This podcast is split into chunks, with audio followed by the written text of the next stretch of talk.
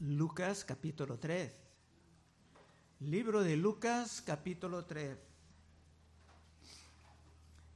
Hemos cubierto ya mucho sobre el nacimiento de Juan Bautista y de Cristo Jesús.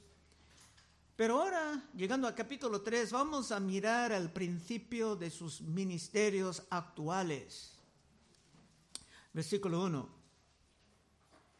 En el año decimoquinto del imperio de Tiberio César, siendo gobernador de Judea Poncio Pilato, y Herodes tetrarca de Galilea y su hermano Felipe, y de este hermano se robaba una esposa, y su hermano Felipe, tetrarca de Iturea y de la provincia de Traconite, y Lisanias, tetrarca de Abilinia. Para los que han aprendido algo de la historia del tiempo, se conocen que esta es una lista de hombres conocidos por su maldad. Pero ya vienen otros aún peores. Dos, y siendo sumos sacerdotes Anás y Caifás. Vino palabra de Dios a Juan, hijo de Zacarías, en el desierto. Normalmente solamente había un sacerdote, pero con toda la corrupción del día, era como que tenían dos, y estos manejaban el templo y a los sacrificios como un gran negocio. Por esto Cristo tenía que limpiar el templo de vendedores y cambistas de dinero. Es que los sumos sacerdotes controlaban todo esto, convirtiendo la casa de oración en una cueva de ladrones, como hemos visto en muchos otros estudios. En fin, se vivían en tiempos de gran apostasía y que solamente un remanente pequeño estaba actualmente viviendo en la fe, mientras para los demás la religión era simplemente parte de su cultura. ¿Cómo está contigo en este día, hermano, hermana? En medio de todo esto, de oscuridad en el pueblo de Dios, como existe en muchas partes ahora en nuestros tiempos, vino la palabra de Dios a Juan, como un profeta del Testamento antiguo, que llamaba a la gente a un arrepentimiento sincero y verdadero. Tenemos que recordar que Juan el Bautista era muy separado de la cultura de su tiempo, como se puede ver en Mateo 3, 4, detalles que Lucas no nos han dado aquí, pero dice, y Juan estaba vestido de pelo de camello y tenía cinto de cuero alrededor de sus lomos y su comida era langostas y miel silvestre. Hablando de langostas de insectos, no estaba en un restaurante de mariscos. Juan moraba en el desierto solo o en una comunión constante con Dios y por esto no andaba contaminado con el ambiente de carnalidad y de la perversión que estaba en todos lados en Israel.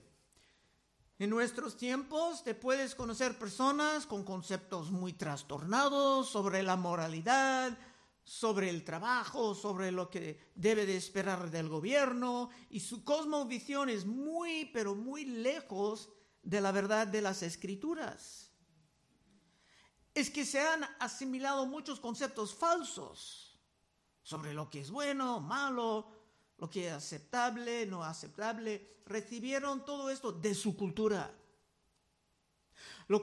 la cultura los tienen indoctrinados en un mundo de fantasía que pueden llevarlos directamente a las llamas del infierno. Pero Juan Batista no era así, porque Juan vino de una familia santa, como hijo único, de padres avanzadas de edad. Y no pasaba su tiempo en la cultura corrompida, sino en la naturaleza con Dios. Y Juan era un gran profeta. Mira lo que Cristo Jesús dijo de él en Mateo 11:11. De cierto os digo, entre los que nacen de mujer no se ha levantado otro mayor que Juan el Bautista. porque él iba a preparar el camino para el Salvador del mundo. Así que aún si su apariencia era un poco extraño, su mensaje era la pura verdad. Ahora dice de él en versículo 3, y él fue por toda la región continua al Jordán, predicando el bautismo del arrepentimiento para perdón de pecados. Su bautismo era algo nuevo. Claro, los judíos tenían diferentes lavamientos, pero el bautismo como señal del arrepentimiento era algo nuevo. Y nótalo, el arrepentimiento era para el perdón de pecados. Muchos quieren el perdón sin el arrepentimiento, pero eso es imposible. Muchos quieren obtener el perdón, pero continuar en sus rebeliones, pero ese es simplemente un gran engaño. Proverbios 28, 13. El que encubre sus pecados no prosperará, mas el que los confiesa y se aparta alcanzará misericordia. En el tiempo de Juan muchos estaban engañándose a ellos mismos pensando que eran bien con Dios, mientras era simplemente el autoengaño. Y el mismo está pasando en nuestros tiempos. Tres, otra vez. Y él fue por toda la región contigua al Jordán, predicando el, el bautismo del arrepentimiento para el perdón de pecados, como está escrito en el libro de las palabras del profeta Isaías que dice, voz del que clama en el desierto. Entonces todo lo que está pasando en este capítulo era profetizado mucho antes. Preparad el camino del Señor, enderezad sus sendas, todo valle se rellenará y se bajará todo monte y collado. Los caminos torcidos serán enderezados y los caminos ásperos allanados, y verá toda carne la salvación de Dios. Es que antes de venir a Cristo y apreciar lo que Él vino a hacer, se tenían que despertarse de la magnitud de su pecado y su gran peligro de estar perdidos para siempre en los fuegos del infierno. Todo valle tiene que estar llenado, que quiere decir que espiritual, espiritualmente áreas bajas de la vida, como vicios, de pornografía, o de robos, o de odios, tienen que estar quitados o llenados. Los montes tenían que estar bajados, o sea, los de gran orgullo por sus capacidades, por sus riquezas, tenían que aprender algo de la humildad. Porque para recibir el Salvador uno tenía que estar dispuesto con todo deseo de arrepentirse, abandonando su carnalidad, sus conceptos mundanos y recibir a Cristo. Y no se puede hacer esto, claro, sin el poder del Espíritu de Dios, pero el arrepentimiento es una necesidad absoluta. Siete. Y decía a las multitudes que salían para ser bautizados por él, oh generación de víboras, ¿quién os enseñó a huir de la ira venidera? En otros evangelios, Juan dijo esto a los fariseos. Pero aquí lo dice a todos. Y los fariseos no eran excluidos simplemente porque ellos eran muy poderosos, Cristo va a llamar a los fariseos hijos del diablo, que suena como generación de víboras. Juan 8:44, vosotros sois de vuestro padre el diablo, y los deseos de vuestro padre queréis hacer. Él ha sido homicida desde el principio, y no ha permanecido en la verdad, porque no hay verdad en él. Cuando habla mentira de suyo habla, porque es mentiroso y padre de mentira y Cristo dijo que era padre de ellos. Es que todos eran de la generación de víboras porque todos estaban viviendo en las mentiras satánicas. San Pablo hablaba de esto en Efesios 2.1. en él os dio vida a vosotros cuando estabais muertos en vuestros delitos y pecados.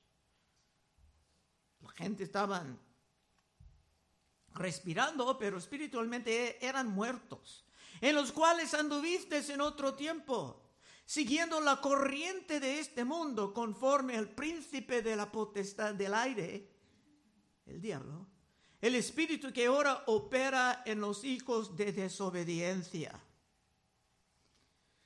es normal para los que aún no han sido regenerados en Cristo, los que no son criaturas nuevas, seguir la corriente de este mundo, bajo el control del príncipe de la potestad del aire, que es el diablo. Así que era correcto para Juan llamarlos una generación de víboras, para despertarlos del autoengaño. Es normal para los hombres andar como ciegos en cuanto a las realidades espirituales. Dice en 2 de Corintios 4:3. Pero si nuestro evangelio está aún encubierto, entre los que se pierdan está encubierto en los cuales el Dios de este siglo, otra vez el diablo, el Dios de este siglo cegó el entendimiento de los incrédulos, para que no les resplandezca la luz del Evangelio de la gloria de Cristo, el cual es la imagen de Dios. Siete. Y decía a las multitudes que salían para ser bautizados por él, oh generación de víboras, ¿Quién nos enseñó a huir de la ira venidera? ¿Qué quiere decir esto? Es que muchos confiaban en los ritos, en las ceremonias, como una manera de salvarse y para ojalá escapar de una eternidad en el infierno. Se pensaban que el bautismo de Juan era otro buen rito de probar. Pero Juan estaba preguntando, ¿quién nos enseñó esto? Eso no es mi mensaje. Juan estaba clamando por algo mucho más radical que otro rito en que se pudiera depositar su esperanza falsa. Juan estaba clamando por un cambio total en su manera de vivir. Siete otra vez. Y decía a las multitudes, que salían para ser bautizados por él. Oh generación de víboras, ¿quién os enseñó a huir de la ira venidera? Haced pues frutos dignos de arrepentimiento. Y no comencéis a decir de entre vosotros mismos, tenemos a Abraham por padre. Porque os digo que Dios puede levantar hijos a Abraham aún de estas piedras. Otra vez, ellos deseaban mantener su confianza falsa en su descendencia de Abraham y vivir como querían. O de la verdad que eran judíos. Pero esto simplemente, estos son engaños fatales. Nada menos que una vida transformada era necesaria. En el libro de Romanos, San Pablo predicaba algo semejante a los judíos muy duros y ciegos, es que para Dios no hay acepción de personas. No van a escapar simplemente por, por ser judíos. Romanos 2, 4. ¿O menospreciáis las riquezas de su benignidad, paciencia y longanimidad, ignorando que su benignidad te guía al arrepentimiento? Pero por tu dureza y por tu corazón no arrepentido atesoras para ti mismo ira para el día de la ira y de la revelación del justo juicio de Dios, el cual pagará a cada uno conforme a sus obras. Vida eterna a los que perseverando en bien hacer buscan gloria y honra e inmortalidad, pero ira y enojo a los que son contenciosos y no obedecen a la verdad sino que obedecen a la injusticia. tribulación y angustia sobre todo ser humano que hace lo malo. El judío, primeramente y también el, griego. Pero gloria, honra y paz a todo el que hace lo bueno, al judío primeramente y también al griego, porque no hay acepción de personas para con Dios. No te puedes confiar, vine de una buena familia cristiana. Dios no puede echarme en el infierno. Estoy de una buena familia. Es que tenemos en esta mañana un tema muy serio.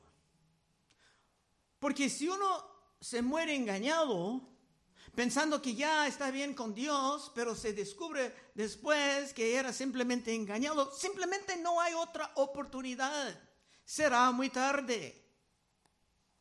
Cristo mismo va a enseñar sobre esto en el mismo libro de Lucas, capítulo 13, 22. Dice, pasaba Jesús por ciudades y aldeas enseñando y encaminándose a Jerusalén. Y alguien le dijo, Señor, ¿son pocos los que se salvan? Escuchando todas las prácticas sobre la santidad, se preguntaban, ¿serán solamente solos que se salvan? Y él les dijo, esforzaos entrar por la puerta angosta, porque os digo que muchos procurarán entrar y no podrán. Después que el padre de familia se haya levantado y cerrado la puerta, y estando fuera empecéis a llamar a la puerta diciendo, Señor, Señor, ábrenos. Él respondiendo os dirá, no sé de dónde sois. Entonces comenzaréis a decir, delante de ti hemos comido y bebido. Estuve en un convivio en la iglesia. Delante de ti hemos comido y vivido y en nuestras plazas enseñaste. Pero os dirá, os digo que no sé de dónde sois. Apartaos de mí, todos vosotros, hacedores de maldad. Tal vez un mensaje como este puede sentir como algo un poco duro un poco brusco, alarmante. Pero Dios en su amor manda mensajes como este para prevenir uno de simplemente seguir en su autoengaño, confiando en su propia justicia, mientras su propia justicia simplemente no será adecuada. Otro ejemplo que viene de Cristo en este mismo libro, Lucas 18, hablando de los religiosos. A unos que confiaban en sí mismos como justos y menospreciaban a los otros, dijo también esta parábola. Dos hombres subieron al templo a orar. Uno era fariseo, el otro publicano. El fariseo puesto en pie oraba consigo mismo de esta manera. Dios, te doy gracias porque no soy como otros hombres, ladrones, injustos, adúlteros, ni aun como este publicano. Ayuno dos veces a la semana. Doy diezmos de todo lo que gano. Mas el publicano estando lejos no quería ni aún alzar los ojos al cielo, sino que se golpeaba el pecho diciendo, Dios se propicio a mi pecador. Os digo que éste descendió a su casa justificado antes que el otro, porque cualquiera que se enaltece será humillado, y el que se humilla será enaltecido. Hay mucha enseñanza sobre esto. Cristo en amor tratando de quitar el autoengaño de la gente. Enseñando esto más, Cristo dijo algo que parecía absurdo dijo que las prostitutas y los que cobran los impuestos entraban en el reino de Dios antes que los muy religiosos. ¿Cómo puede ser? Mateo 21, 28. Pero ¿qué os parece? Un hombre tenía dos hijos y acercándose al primero le dijo, hijo, ve hoy a trabajar en mi viña. respondiendo él dijo, no quiero. Pero después, arrepentido, fue. Y acercándose al otro, le dijo de la misma manera y respondiendo él, dijo, sí, Señor, voy. Y no fue. ¿Cuál de los dos hizo la voluntad de su padre? Dijeron ellos, el primero. Jesús, le dijo, de cierto os digo, que los publicanos y las rameras, que son prostitutas, van delante de vosotros al reino de Dios. ¿Pero por qué? ¿Qué quiere decir? ¿Cómo es que las rameras estaban delante de los religiosos entrando en el reino de Dios? Es que las rameras sabían que tenían que arrepentirse mientras muchos religiosos en su alto engaño jamás llegaban a los frutos auténticos del arrepentimiento. Ahora regresando a la predicación de Juan en versículo 9. Y ya también el hacha está puesta a la raíz de los árboles. Por tanto, todo árbol que no da buen fruto es cortado y se echa en el fuego. Sin los frutos auténticos, un infierno ardiente está garantizado. Juan predicaba la verdad y no tenía temor de nadie. 10. Y la gente preguntaba diciendo, entonces, ¿qué haremos? Cuando dijeron esto, ¿qué haremos? Esto era la evidencia de que actualmente estaban captando el mensaje. Era claro que tenían que hacer algo al respecto. Como San Pablo, cuando vino a Cristo, le, le preguntaba, ¿qué quieres que haga, Señor?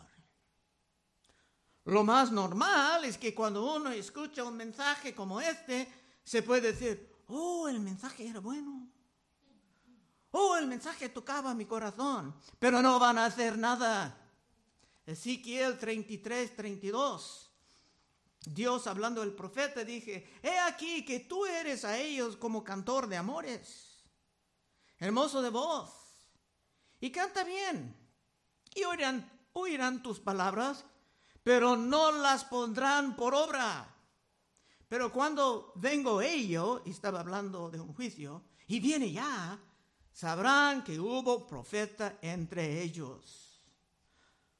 Otra vez diez. Y la gente preguntaban diciendo, entonces, ¿qué haremos?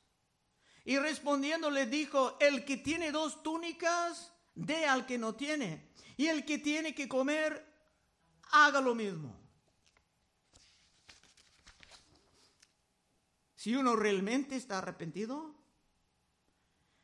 estará dispuesto a amar a su prójimo, produciendo frutos auténticos. 12. Vinieron también unos publicanos para ser bautizados. Y le dijeron, maestro, ¿qué haremos? Él les dijo, no exijáis más de lo que os está ordenado. El punto aquí es que habrá cambios actuales en tu manera de vivir. Esto va a afectar a tu trabajo, a tu negocio, cuando eres actualmente una nueva criatura en Cristo. El mundo entero verá tus frutos auténticos. 14. También le preguntaron soldados diciendo, ¿y nosotros? ¿Qué haremos? Y les dijo, no hagáis extorsión a nadie, ni calumniéis y contentaos con vuestro salario. Estos a lo mejor eran soldados romanos. Pero el mensaje de Juan era tan potente, tan claramente la verdad que todos eran impactados. Y nótalo, no dijo que tenía que abandonar a sus trabajos como soldados, ni es necesario para una persona de la policía abandonar esto, sino que simplemente tiene que trabajar en la justicia, produciendo los frutos auténticos. 15. Como el pueblo estaba en expectativa preguntándose todo en sus corazones si acaso Juan sería el Cristo, respondió Juan diciendo a todos, yo a la verdad os bautizo en agua, pero viene uno más poderoso que yo, de quien yo no soy digno de desatar la correa de cazado. Él os bautizará en Espíritu Santo y fuego pueblo estaba tan listo de recibir a su Salvador que se consideraban si tal vez Juan era el Mesías. Pero Juan siempre daba la gloria a Cristo. Aquí dice que Juan y eh, Cristo eran una categoría totalmente diferente. 17. Su aventador está en su mano y limpiará su era y recogerá el trigo en, el, en su granero y quemará la paja en fuego que nunca se apagará. Va a dividir todos en dos grupos. Y un fuego que nunca se apaga solamente puede ser el fuego del infierno. En nuestros tiempos en que la doctrina del infierno no es muy popular, hay muchas iglesias modernas que ni quieren tocar un tema tan desagradable. Y solamente hay un problema con esto. Cristo enseñaba más que cualquier otra persona en la Biblia sobre el infierno. Cristo hablaba del infierno para motivar a la gente a un arrepentimiento sólido para estar seguros de que iban a evitar esa miseria eterna. Y los modernos que prefieren evitar ese tema tan desagradable muestran con esto que se han rompido completamente, rotundamente con las enseñanzas de Cristo Jesús. Y que Dios tenga misericordia de sus almas. 18. Con estas y otras muchas exhortaciones anunciaba las buenas nuevas al pueblo. Lucas no va a dedicar mucho más tiempo al ministerio de Juan, será mencionado unas veces, pero su ministerio era muy importante, pero muy, muy breve. Un mensaje fuerte sobre la autoexaminación, sobre el arrepentimiento para el perdón de pecados, sobre un infierno de tormentos eternos y, e insoportables. Es un mensaje de buenas nuevas porque conociendo la verdad tienes más oportunidad de evitar el horror de horrores. 19, última parte. Solamente vamos a estudiar hasta 20. Entonces Herodes el tetrarca siendo reprendido por Juan, Juan no tenía miedo de nadie, siendo reprendido por Juan a causa de Herodías, mujer de Felipe, su hermano, y de todas las maldades que Herodes había hecho, sobre todas ellas añadió, además esta, encerró a Juan en la cárcel. Claro, esto no es ninguna, ninguna sorpresa. El diablo a la verdad estaba furioso viendo sus engaños revelados a todos como puras mentiras. El diablo quiere dejar a la gente en el autoengaño pensando, oh, ya estoy bien con Dios, no tengo que cambiar nada.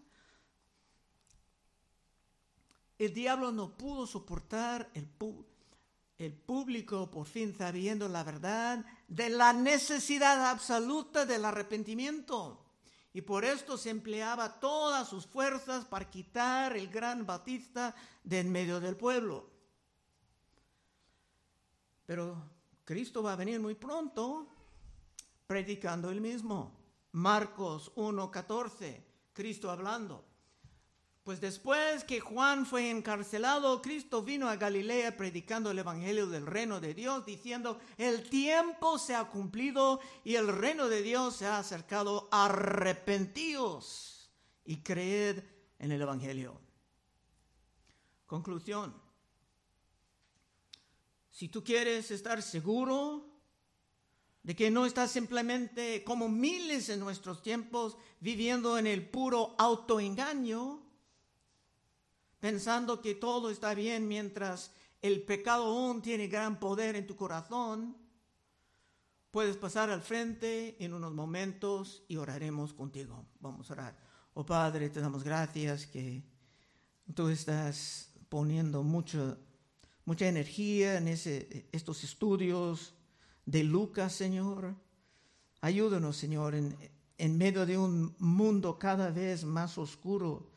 Ayúdanos, Señor, a disfrutar tu luz con el poder de tu Espíritu Santo, plantando la verdad en nuestros corazones. Llénanos, Señor, con amor y misericordia por otros que andan bien engañados, Señor, viviendo, precipitando al borde del infierno. Pedimos tu ayuda en el santo nombre de Cristo Jesús. Amén. Bueno, hermanos,